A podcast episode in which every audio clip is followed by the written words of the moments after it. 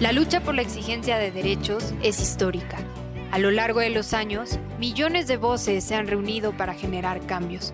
Este es nuestro, Este momento. es nuestro momento. Estas son nuestras son nuestras historias. Les damos la bienvenida a este podcast de pregoneras y pregoneros, donde vamos a compartir historias, experiencias y testimonios de personas que exigen sus derechos, nuestros derechos.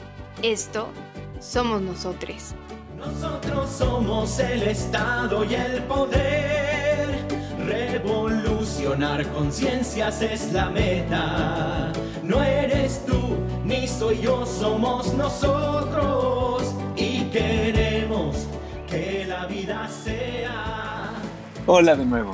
Mi nombre es Francisco Landa y me da mucho gusto que nos acompañen en este cuarto episodio de Pregoneros, un podcast que acompaña a la campaña política de nosotros en 2021, la campaña que falta, en el que compartimos historias, experiencias y testimonios para reflexionar sobre distintos problemas que atravesamos como sociedad y sobre todo generar redes de colaboración en todo México para buscar soluciones concretas. Recuerden que este es un podcast que nace de nosotros, una organización en la que buscamos exigir nuestros derechos así, sin más. Aprovecho para invitarles a que chequen nuestras redes sociales y puedan estar al tanto de todas las causas que estamos impulsando. En Facebook, Instagram y Twitter nos pueden encontrar como Nosotros MX, en YouTube como Nosotros Movimiento o si lo prefieren, entrar a nuestra página web www.nosotros.org. Siempre que escriban la palabra nosotros, la tercera O, sustituyanla por una X. Y bueno, para entrar en el tema del día de hoy, les debo platicar que es una realidad y todos lo sabemos que los envíos a través de plataformas digitales han crecido como nunca. Desde alimentos, envíos de productos, transporte de un punto a otro, etcétera, la mayoría de nosotros hemos tenido la experiencia de solicitar estos servicios a través de alguna aplicación y unos minutos después recibir la entrega de los mismos en la puerta de nuestra casa u oficina. Este servicio ha cobrado mucha importancia dentro del día a día, tanto para los consumidores como para los millones de personas que trabajan en estos servicios. Por supuesto, durante la pandemia, el foco y la popularidad de estas plataformas ha aumentado muchísimo. Pero, ¿qué hay detrás de ese momento en el que solicitamos y nos proveen el servicio? ¿Cómo viven su trabajo las personas, los trabajadores de las plataformas digitales? A pesar de ser un trabajo con alto impacto en nuestras vidas, a las personas repartidoras no se les respetan sus derechos laborales. Y además, a pesar de estar expuestos a contagio de enfermedades, y accidentes en su tránsito diario por las ciudades no cuentan con protección médica. Es una situación compleja y para conocerla mejor me gustaría darle la palabra a nuestros invitados para que profundicen y nos den el contexto de este tema y ustedes lo conozcan mejor. En esta ocasión hemos invitado a tres personas comprometidas con la causa de los trabajadores de las plataformas digitales. Ellos son Andrea Santiago, Paolo Marinaro y Saúl Gómez. Pregoneros, Andrea, Paolo, Saúl, bienvenidos. ¿Podrían contarnos un poquito sobre ustedes? ¿Quiénes son y cuál es su pregón? Bueno, hola Paco, Saúl, Paolo, la verdad es que es un gusto compartir este espacio con ustedes. Y bueno, yo soy Andrea Santiago, soy directora ejecutiva de nosotros y bueno, una gran aliada de la causa que defiende los derechos eh, de las personas que reparten aquí en México. Y pues listo, eso sería todo. Hola uh, Paco, muchas gracias por la invitación. Este, yo soy Paulo Marinaro, eh, trabajo como investigador en el uh, Labor Center de la Universidad de Los Ángeles este, y también soy miembro del colectivo Neurorepartidor Meno y de la red Unides Board Action, que es una alianza internacional de eh, trabajadoras y trabajadores de plataforma. Hola, yo soy Saúl Gómez, soy fundador de Ni un repartidor menos y este, pues aquí andamos en la lucha con, junto con nosotros y Paolo y otros cuantos amigos más que, vienen, que están en otros lados del mundo, tratando de construir esto para tener mejores y mayores eh, um, beneficios para nosotros como los mal llamados héroes que fuimos en pandemia. Eh, pero bueno, aquí estamos y, y, listos para esta conversación que suena muy, muy interesante. Excelente. Oigan, pues abramos la conversación. Me gustaría entrar en materia de esta manera. A ver si podemos profundizar un poquito más en el contexto de las plataformas digitales de reparto en México y en el mundo. ¿Cómo funcionan estas plataformas? ¿Realmente son como nos las venden? ¿Cómo está la situación detrás de las bambalinas? ¿Cómo están sus derechos laborales y su vida con estas plataformas? Adelante, quien guste. Paolo o Saúl, adelante, quien guste. Esta onda de, trabajar en plataformas digitales tiene, tiene muchos eh, asteriscos, ¿no? O sea, para empezar, te dicen que tú eres tu propio jefe. Entonces tú dependes de tu propio tiempo, tú sabes cuánto tiempo te vas a conectar, no te preocupes, tú este, básicamente eres un nuevo empresario de la gig economy. Y, y, pues todas estas cosas que muchos compañeros compraron, se casaron y ahora se están divorciando de estas situaciones. Estamos viviendo una época de muchos divorcios. Hay muchos repartidores que han preferido ya cambiar este, este modo de trabajo para emprender su propia mini empresa de reparto. Total, ya pagamos impuestos, nada más es cambiar el giro. Porque para estar en las aplicaciones, eh, nosotros estamos olvidados por, por, las autoridades en el tema eh, o en los temas eh, de, derechos laborales, pero ojo, a las autoridades somos muy, muy, muy necesarios en los temas hacendarios. este año 2020, más de 3.600 millones de pesos fueron aportados por nosotros, aunque digan que las plataformas, pero fueron aportados por nosotros como repartidores porque nosotros pagamos los impuestos de las plataformas. Entonces, estas situaciones son las que hacen decir, oye, ya estoy pagando impuestos, ya tengo un buen de, de, pues, de obligaciones, eh, estamos pagando contadores, estamos pagando a personas que nos ayuden a generar esto. Pero ojo, no existimos para las autoridades en el tema de derechos laborales y cuando vamos a buscarlas, por ejemplo, puedo hablar del caso del gobierno de la Ciudad de México, hablando con Soledad Aragón, pues nos dice, pues es que es un tema un poco complicado, entonces tenemos que desarrollarlo un poco más, eh, tenemos que buscar la manera de, buscar cómo poder este, darle legalidad a esto. Eh, entonces también ahí es donde nosotros le hacemos hincapié al gobierno federal de, oye, y esto pasó hace dos meses, se reunieron eh, el gobierno de la Ciudad de México, gobierno federal representado por este, la, la secretaria de Economía, se, se reunieron la candidato y se reunieron las aplicaciones. Y no es porque nos dé el coraje que se reúnan, sino porque según estaban hablando de mejoras para esto, pero para los empresarios.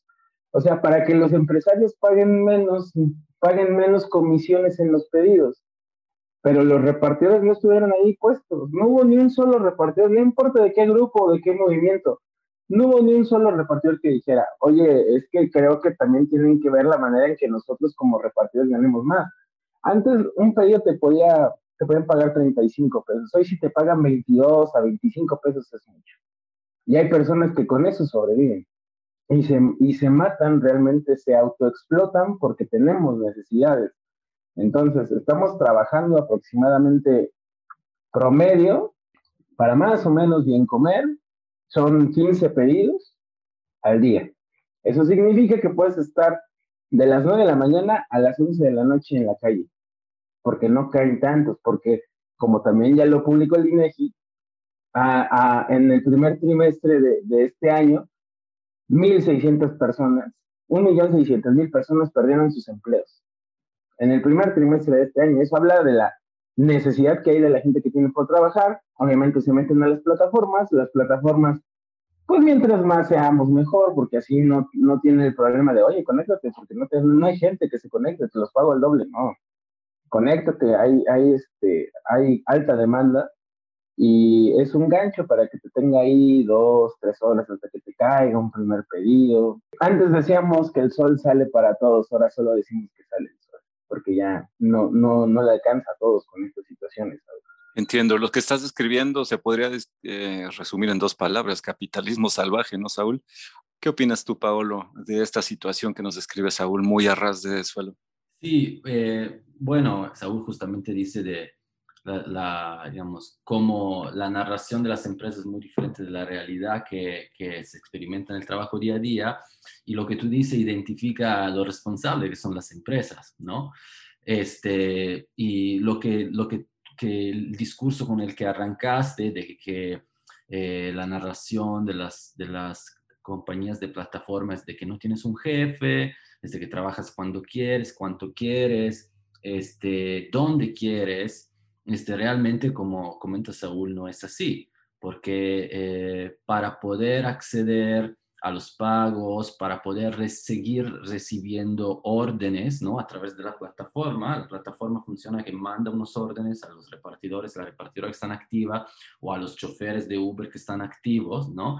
Entonces tú para seguir recibiendo órdenes tienes que cumplir con ciertos criterios que son la tasa de aceptación, ¿no? Tienes que aceptar un cierto número de órdenes, este, tienes que conectarte en ciertas fajas o a ciertos momentos del día para poder cumplir con esos criterios y además tienes que trabajar en ciertas áreas. Es decir, si tú vives en, en Tlanepantla, a lo mejor te tienes que tomar el, transporte para llegar a la Ciudad de México como un, un, digamos, un trabajador que trabaja en un lugar fijo con tu bici para poder repartir, porque no está cubierta tu área de la ciudad.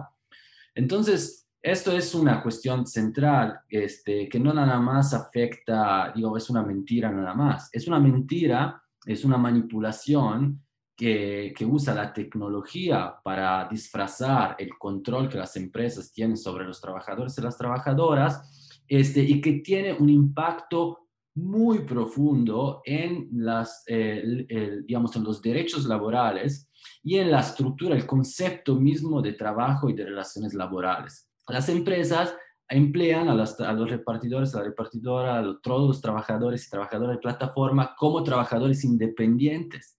Entonces, si yo te empleo como trabajador independiente, a diferencia del empleado, es decir, del que tiene una relación laboral eh, de dependencia, de subordinación, se dice en México, entonces eh, no tienes, el trabajador independiente no tiene derecho al seguro social, por ejemplo, no tiene derecho al, al, a, estarse, a quedarse en casa por enfermo, no tiene derecho a la organización y a la negociación colectiva. Ah, de esta manera, las empresas evaden millones eh, de pesos de impuestos no pagan el seguro médico a estos trabajadores y que sin embargo son muy expuestos. En la pandemia, como decías, han sido trabajadores esenciales y no, han tenido y, han seguido trabajando exponiéndose al virus y sin tener seguro social. Y si te enfermas, pues nadie te da nada. Y el trabajo que hace Saúl y el colectivo, el registro que hacen, demuestra que no es nada más la pandemia el problema, porque de 2018 han, han fallecido más de 70 eh, trabajadores y trabajadoras mientras estaban repartiendo por accidentes de, de, ruta, por asaltos criminales, por acoso sexual y violencia sexual, y las empresas no pagan. ¿Por qué? Porque se esconden detrás de esa cosa, de esta eh, mitología del eh, trabajar sin jefe. Andrea, ¿qué agregarías a esto? Sí, yo quisiera agregar que algo que a mí también eh, me parece que es importante subrayar es como también eh, con el propio Estado vemos una gran falla a la hora de la producción de clasificaciones. ¿A qué me refiero? En México, el que te clasifiquen como trabajador subordinado o no tiene consecuencias gravísimas porque solo son considerados eh, los derechos laborales para las personas que son clasificadas en este tipo de esquema, ¿no? Entonces, el hecho de que eh, las propias leyes, ¿no? Em, determinen que unos, algunas personas tienen más derechos que otras, como el, por ejemplo, recibir seguridad social, es un problema que obviamente perjudica directamente a quienes no encajan en estas propias clasificaciones. Y yo creo que eso es algo que tenemos este, que discutir. Y algo que yo también eh, quisiera añadir es eh, de pronto por qué, por, por, qué, por qué justamente este tipo de trabajos son atractivos para muchas personas, ¿no? Que eso es algo que de pronto le han preguntado como a muchísimos repartidores de, pues, ¿por qué estás ahí, no? Si sabes que las, que las condiciones no son las óptimas no son las óptimas. Actualmente hay muchísimos trabajos que ponen em, pues menos barreras de ingreso en el sector eh, formal, por ejemplo, ser qué sé yo, cajero en una tienda de Oxxo, en los subways, ¿no? Estar, qué sé yo, en alguna atención a clientes en algún corporativo. Y en primera instancia uno puede pensar, ok, son atractivos porque ofrecen prestaciones, ¿no? Contar con seguridad social, tener días fijos de vacaciones, pero pues no dejan de ser empleos donde los ingresos no alcanzan, ¿no? Y donde obviamente tenemos esquemas súper rígidos, estas eh, con jornadas de 48 horas a la, a la semana, ¿no? Eh, no hay muchas oportunidades de aprendizaje, hay pocas posibilidades de ascender y moverte, ¿no? Entonces, algo que es importante como saber en este tipo de, de situaciones es que resulta también atractivo para muchas personas insertarse en todos estos esquemas eh, de muchísima flexibilidad y muchísima precariedad, porque tampoco el mercado laboral está ofreciendo otras alternativas y porque como sabemos la formalidad en México tampoco garantiza la salida de la pobreza. Pues creo que en esta primera parte nos han dado un panorama clarísimo de la compleja situación que incluye tanto el intento de aprovechamiento máximo de ganancia de capital de las empresas, pero también la responsabilidad del Estado y que no, se, se alcanza a ver cómo esta aparece para garantizar los derechos, como nos has hecho saber al final, Andrea. Les propongo que antes de regresar para hablar un poco de cómo todo esto se ha agudizado quizá en el contexto de la pandemia y también de cómo podemos responder desde una óptica de derechos a esta situación tan compleja y difícil. Si les parece bien, hagamos una pequeñita pausa, respiramos y regresamos en un momento. Ayúdanos a llegar a más personas para que conozcan, promuevan y exijan sus derechos. En Facebook, Instagram y Twitter nos encontramos como Nosotros MX y en YouTube como Nosotros Movimiento. Para escribirlo, recuerda que en lugar de la tercera O de nosotros va una X. Y no olvides visitar nuestra página web www.nosotros.org. Ahí podrás encontrar nuestra proclama, firmarla, saber un poco más de quiénes somos, nuestros colectivos y toda la información de la campaña que estamos emprendiendo este 2021. Sigamos demostrando que en Bola resolvemos lo que una sola persona no puede.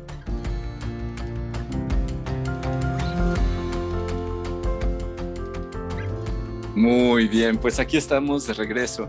Les propongo que en esta parte intermedia de la charla que estamos teniendo, nos hablaran un poco sobre la pandemia y las plataformas de reparto y la condición de trabajo de todos aquellos que nos brindan este servicio que se ha vuelto pues tan importante cada vez más en nuestras vidas. Bueno, hablar del tema de, actual de lo que venimos desarrollando en, en pandemia, pues es hablar tristemente de, de compañeros caídos.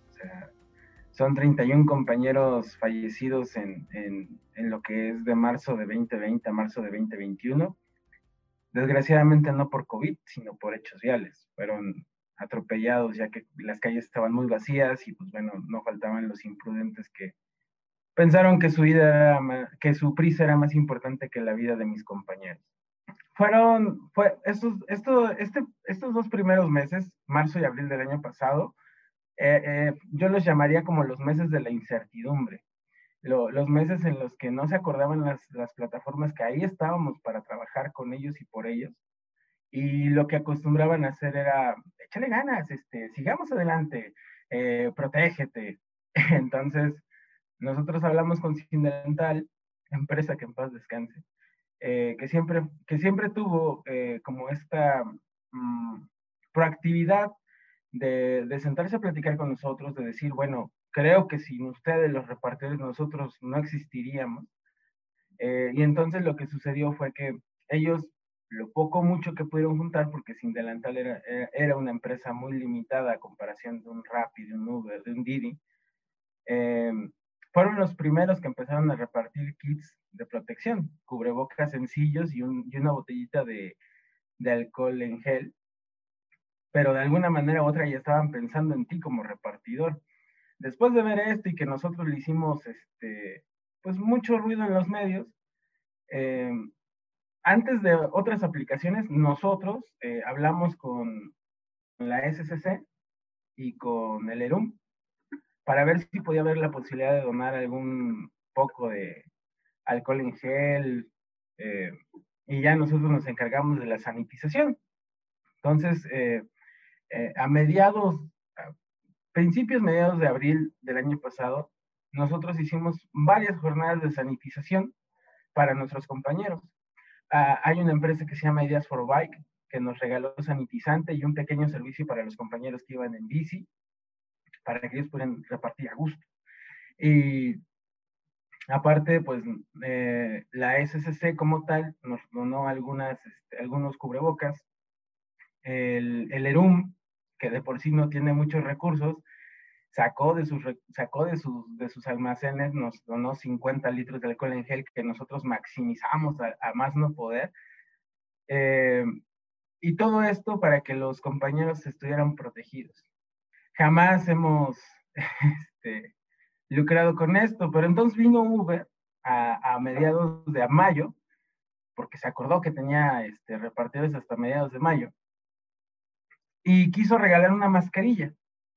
Y al querer regalar esta mascarilla, en, en, el formulario de Google decía, al aceptar esta mascarilla reconoces que no tienes ningún tipo de relación laboral con nosotros y que eres un, un este, agente libre.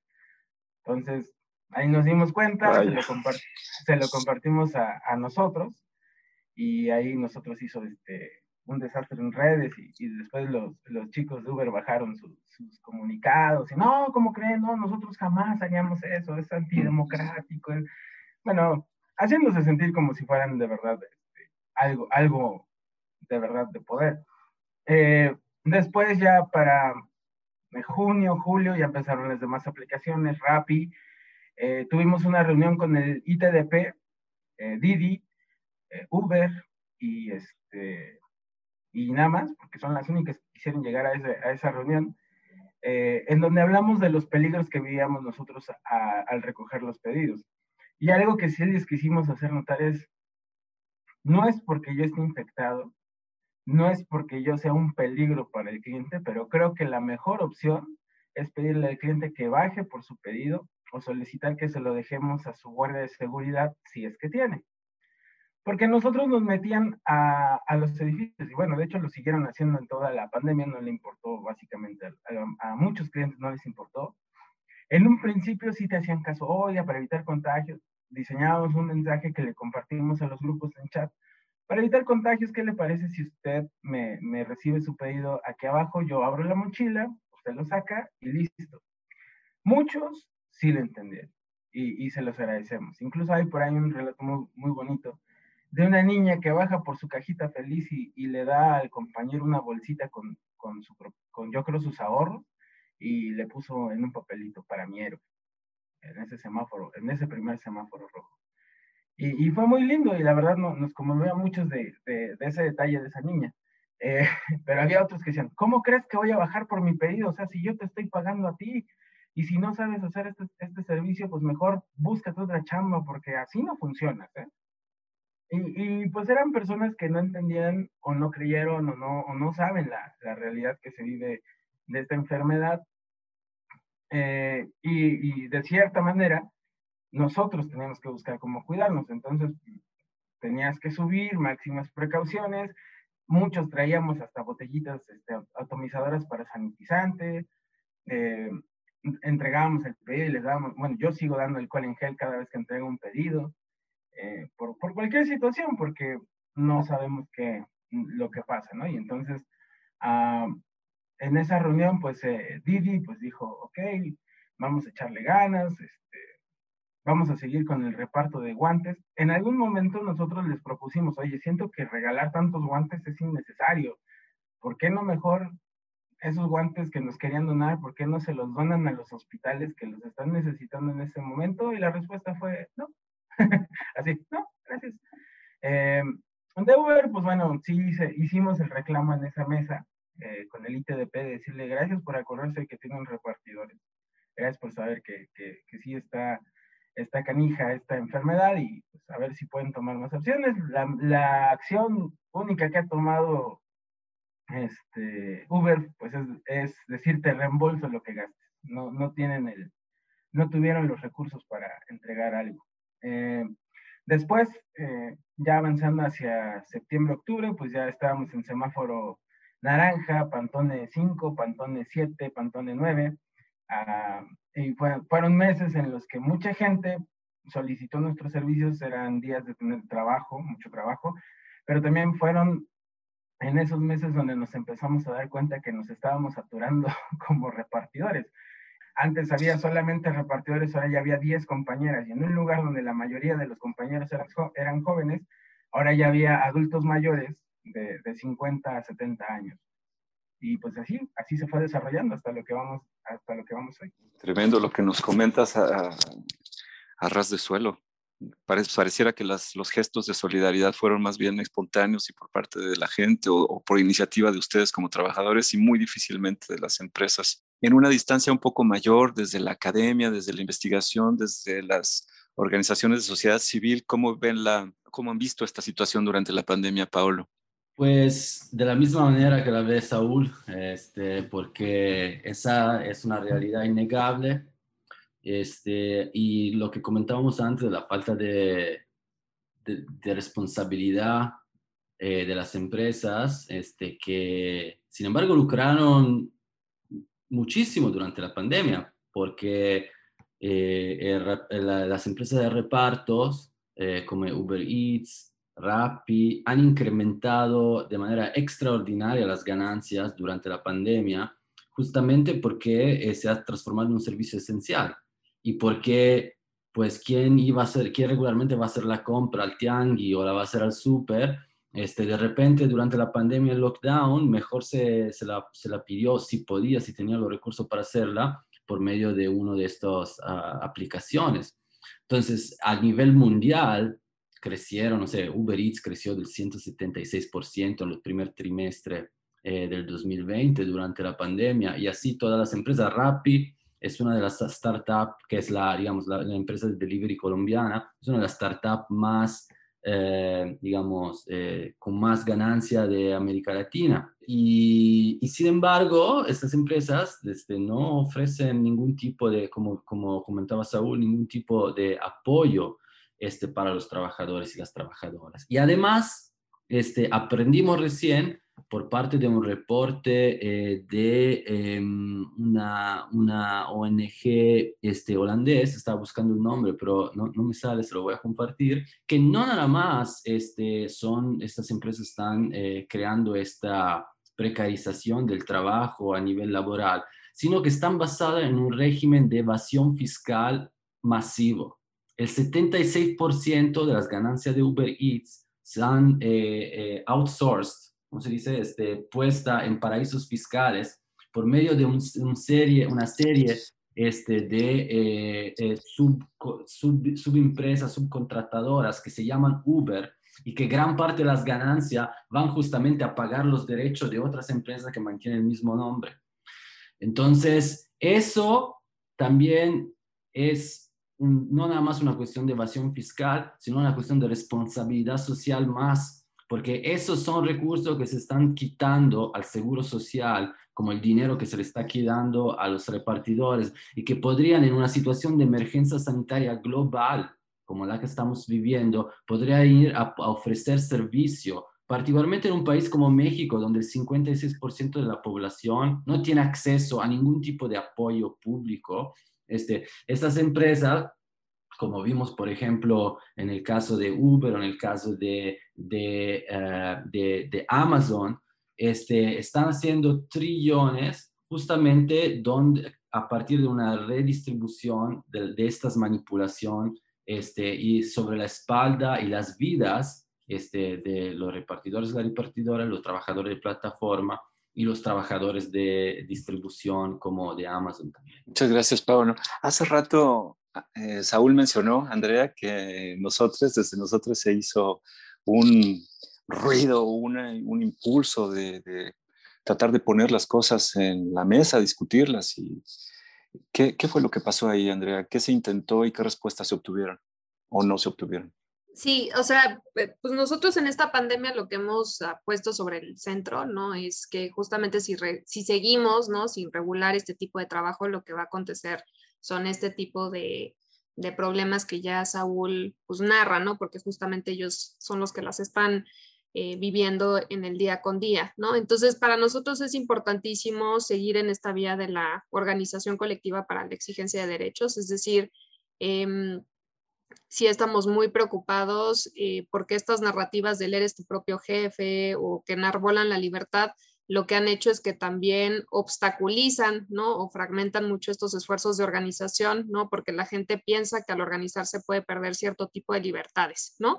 O el hecho de que eh, empezar a hablar de derechos eh, para muchos pueda significar que empecemos a regular este tipo de trabajo de una forma que les quite, ¿no? Ciertos beneficios que ellos ya han obtenido. Entonces, eh, para nosotros es fundamental como organización, ¿no? El combatir esta narrativa que desdibuja por completo el hablar de, de, derechos y de responsabilidades. Entonces, nosotros durante esta pandemia lo que hemos hecho mucho énfasis, ¿no? Es en la importancia de avanzar hacia esa regulación efectiva, en la importancia de acabar con las condiciones de precariedad laboral que están enfrentando pues miles de repartidoras y repartidoras en México. Es muy impresionante saber este, el hecho de que a la fecha no sepamos cuántas y cuántos repartidores hay este, en México, es decir, no tenemos una contabilización. Eso es un grandísimo problema porque no sabemos la dimensión tampoco del fenómeno, es decir, sabemos que son miles porque los vemos en las calles, ¿no? En las grandes ciudades.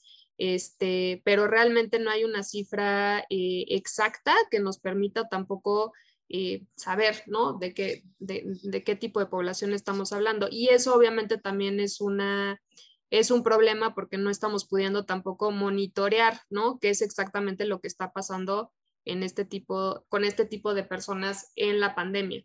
Sí, les reporto que en el chat de, de este Zoom que estamos teniendo para grabar el programa, tanto Paolo como Saúl nos envían algo que les comparto.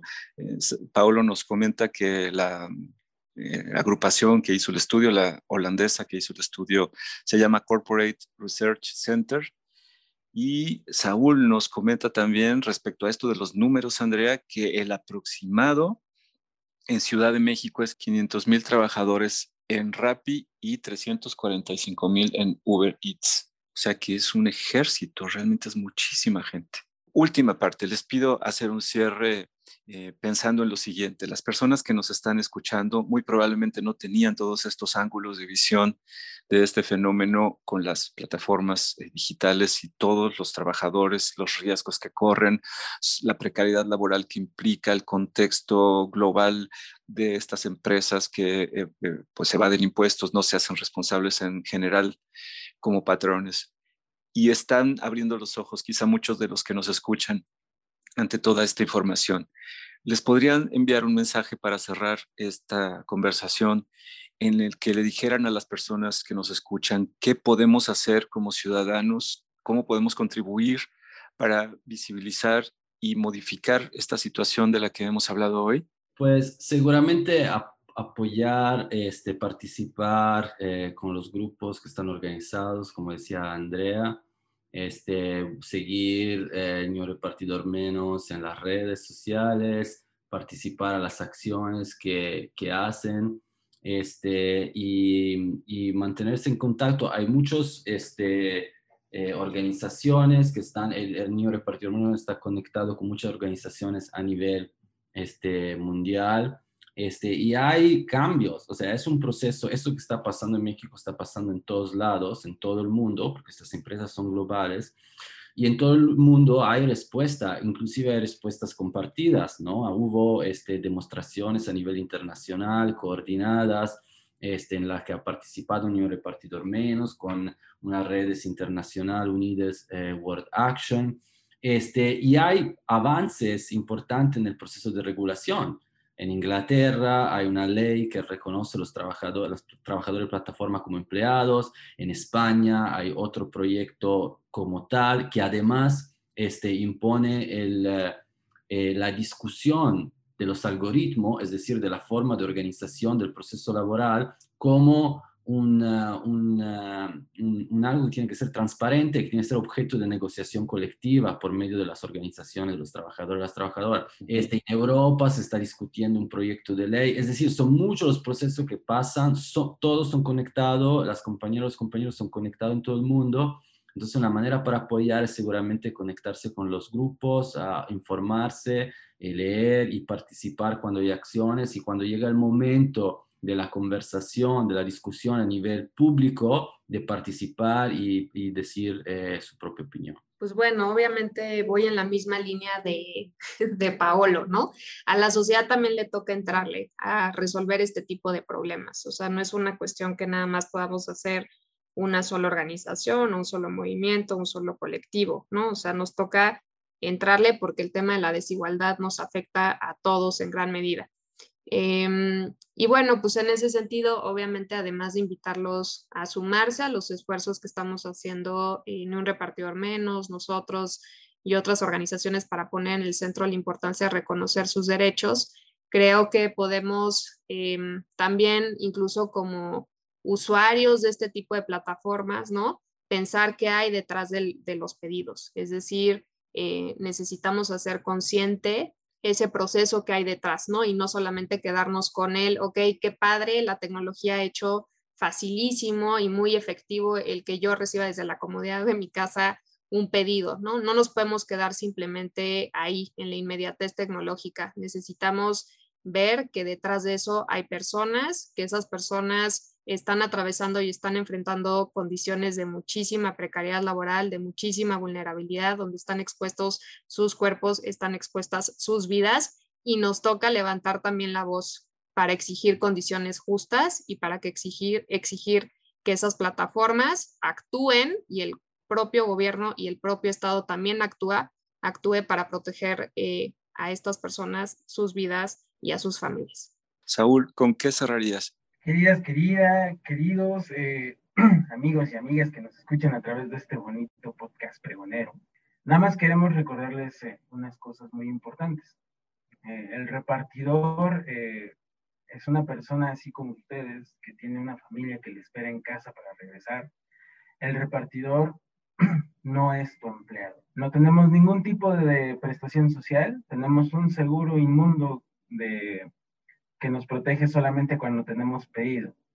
Si tenemos algún percance cuando no tenemos eh, pedido, estamos a la mano de, quien caiga, de Dios o del diablo. Cuando ustedes eh, vean a un repartidor accidentado, eh, también antes de culparlo, decir es que él se lo buscó, también hay que preguntarnos, es que quizás lo estaba presionando una persona como yo que está en su casa y está creyendo que nada más está afuera echando dominó o baraja los compas repartidores. Eh, nosotros no podemos abrir ni revisar su pedido.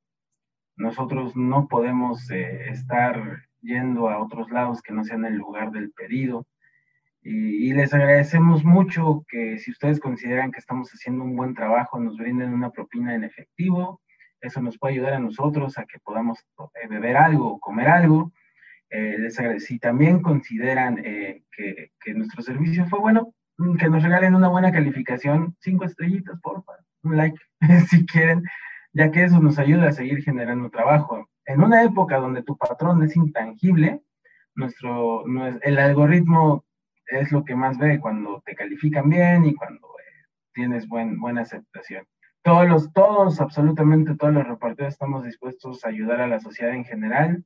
Somos, este, somos eh, estamos ya, somos parte del mobiliario urbano de las ciudades, entonces si ustedes se sienten en peligro, tienen algún problema, no duden en pedirle ayuda a algún grupo de repartidores que seguramente los ayudará.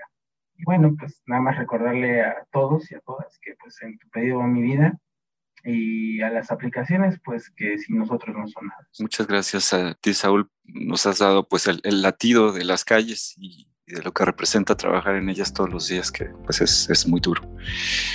Bueno, pregonera Andrea, pregoneros Paolo y Saúl, les agradecemos mucho que nos hayan acompañado en esta cuarta emisión de Pregoneros. Gracias por contribuir a que más personas conozcan, promuevan y exijan sus derechos. A quienes nos escuchan, nos encontramos en la siguiente edición de Pregoneros este podcast que acompaña la campaña política de nosotros en 2021, la campaña que falta. Nos despedimos recordándoles como siempre, no olviden echarle un ojo a nuestras redes sociales y sobre todo visitar nuestra página web www.nosotres.org. Recuerden la última o de nosotros se sustituye con una X, ahí encontrarán muchas cosas. Por ejemplo, algunos materiales que tienen que ver con ni un repartidor menos y esta, este apoyo solidario que se está dando, como mencionaba Paolo, entre organizaciones no solo en México, sino en todo el mundo.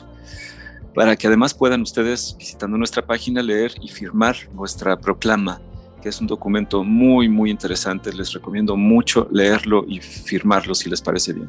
De este modo podrán sumarse y formar parte de este gran movimiento. Pregoneros Paolo, Saúl, Andrea, un abrazo muy fuerte y muchísimas gracias por estar aquí con nosotros. Este fue el podcast de nosotros. Nosotras, nosotres de las pregoneras y pregoneros con quienes nos organizamos en una campaña continua para exigir, nuestros, derechos. nuestros, derechos. No olvides estar al pendiente de nuestras redes sociales en Facebook, Instagram, Twitter y YouTube y recuerda que nuestro podcast está disponible en Spotify, Apple, Google o donde prefieras escucharnos. Si nuestras voces te gustan, ayúdanos compartiendo el contenido que creamos para que más personas conozcan, promuevan y exijan, sus, derechos. sus derechos. En Volar resolvemos lo que una sola persona no puede.